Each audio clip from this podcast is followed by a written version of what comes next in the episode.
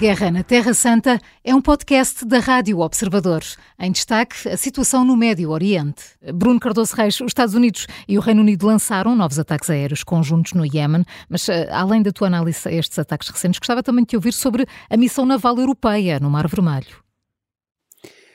Bem, eh, penso que eh, as duas coisas, faz sentido ligar as duas coisas e, e, realmente o contraste não podia ser maior do meu ponto de vista e é eh, e, e deixa uma ideia péssima do que do que é esta ideia eh, do que é esta Europa da defesa do que é uma União Europeia geoestratégica. Portanto nós temos de facto uma ameaça enorme à segurança marítima à segurança económica e energética global mas inclusive regional e em particular da União Europeia por causa destes ataques. Portanto temos um grupo armado que não é reconhecido sequer como, como o governo do Iêmen, um grupo armado que se arroga o direito de atacar navios civis porque está a defender uma boa causa, segundo eles, que é, que é a causa palestiniana, e aparentemente eh, na Europa há países como a Espanha que se deixam convencer com esse género de argumentos. Portanto, a Espanha faz questão de dizer que não participa na, na missão por amor à paz, uh, mas não vai bloquear a missão, portanto, mas já bloqueou, uh, no fundo, a, a adaptação da missão que já está lá no terreno, a missão Atlanta, junto à Somália, portanto, obrigou a que o que fosse adaptado é o mandato da missão que está junto ao Estreito de Hormuz, Uh, e mesmo essa missão europeia que a Espanha não bloqueia, uh, o, o, o, o, alto representante, o José Porrel, veio dizer que, atenção, era por causa do amor da Europa à paz, só ia escoltar navios, não ia, não ia escalar, não ia fazer missões de guerra. Portanto, no fundo, não ia lidar com o real problema, que é os ataques dos úteis, eh, ou seja, não ia fazer exatamente o tipo de operações que os Estados Unidos e, uh, e a Grã-Bretanha estão a fazer. É verdade, com o apoio de alguns países europeus que têm alguma noção do que é que é eh, a segurança marítima, como, por exemplo, os Países Baixos.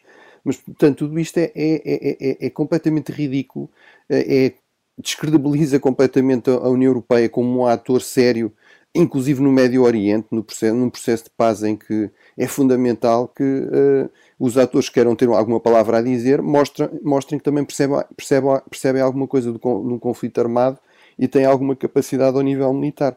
Portanto, tudo isto uh, me parece realmente lamentável uh, e, e, realmente só, só contribui para o descrédito da União Europeia como um ator que seja levado a sério numa região tão propensa ao conflito como, como é o Médio Oriente, ou num, num, numa dimensão tão fundamental para a segurança europeia como é realmente a, a segurança marítima. Uh, entretanto, Israel terá proposto dois meses de trégua na faixa de Gaza, mas o Hamas recusou porque exige a retirada total. Bruno, assim fica difícil qualquer acordo.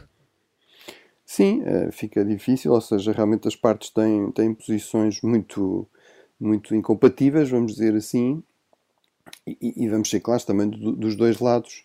Uh, no fundo, as decisões uh, são, são, tomadas no essencial por, uh, pela linha dura, não é? Uhum. E, portanto, no caso de Israel, apesar de tudo, Netanyahu, por causa da pressão dos ministros moderados, por causa da pressão das famílias, foi obrigado a esclarecer que tinha oferecido alguma coisa e, e, e seria realmente bastante importante, obviamente para os reféns, a sua libertação, mas também para a população civil de Gaza, ter aqui um período longo de, de pausa nos combates eh, que permitisse, no fundo, eh, criar muito mais condições para, para o realojamento e, eventualmente, para o regresso às zonas de origem para, para uma ajuda humanitária eh, muito mais sustentada e, segura.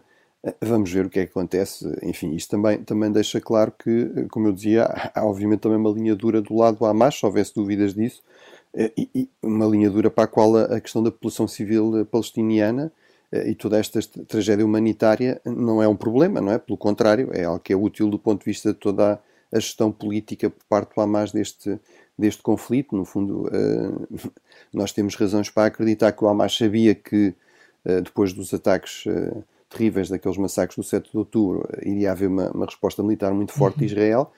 E toda a ideia do Hamas era exatamente usar essa resposta militar para eh, no fundo, exibir as vítimas e exibir os mártires, na, na linguagem que o Hamas utiliza sempre, não é?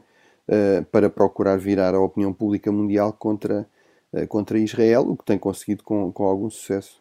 A Guerra na Terra Santa é um podcast da Rádio Observador. Vai para o ar de segunda a sexta, depois do noticiário das nove e meia da manhã e tem nova edição depois da síntese das quatro e meia da tarde. Está sempre disponível em podcast. Eu sou a Maria João Simões.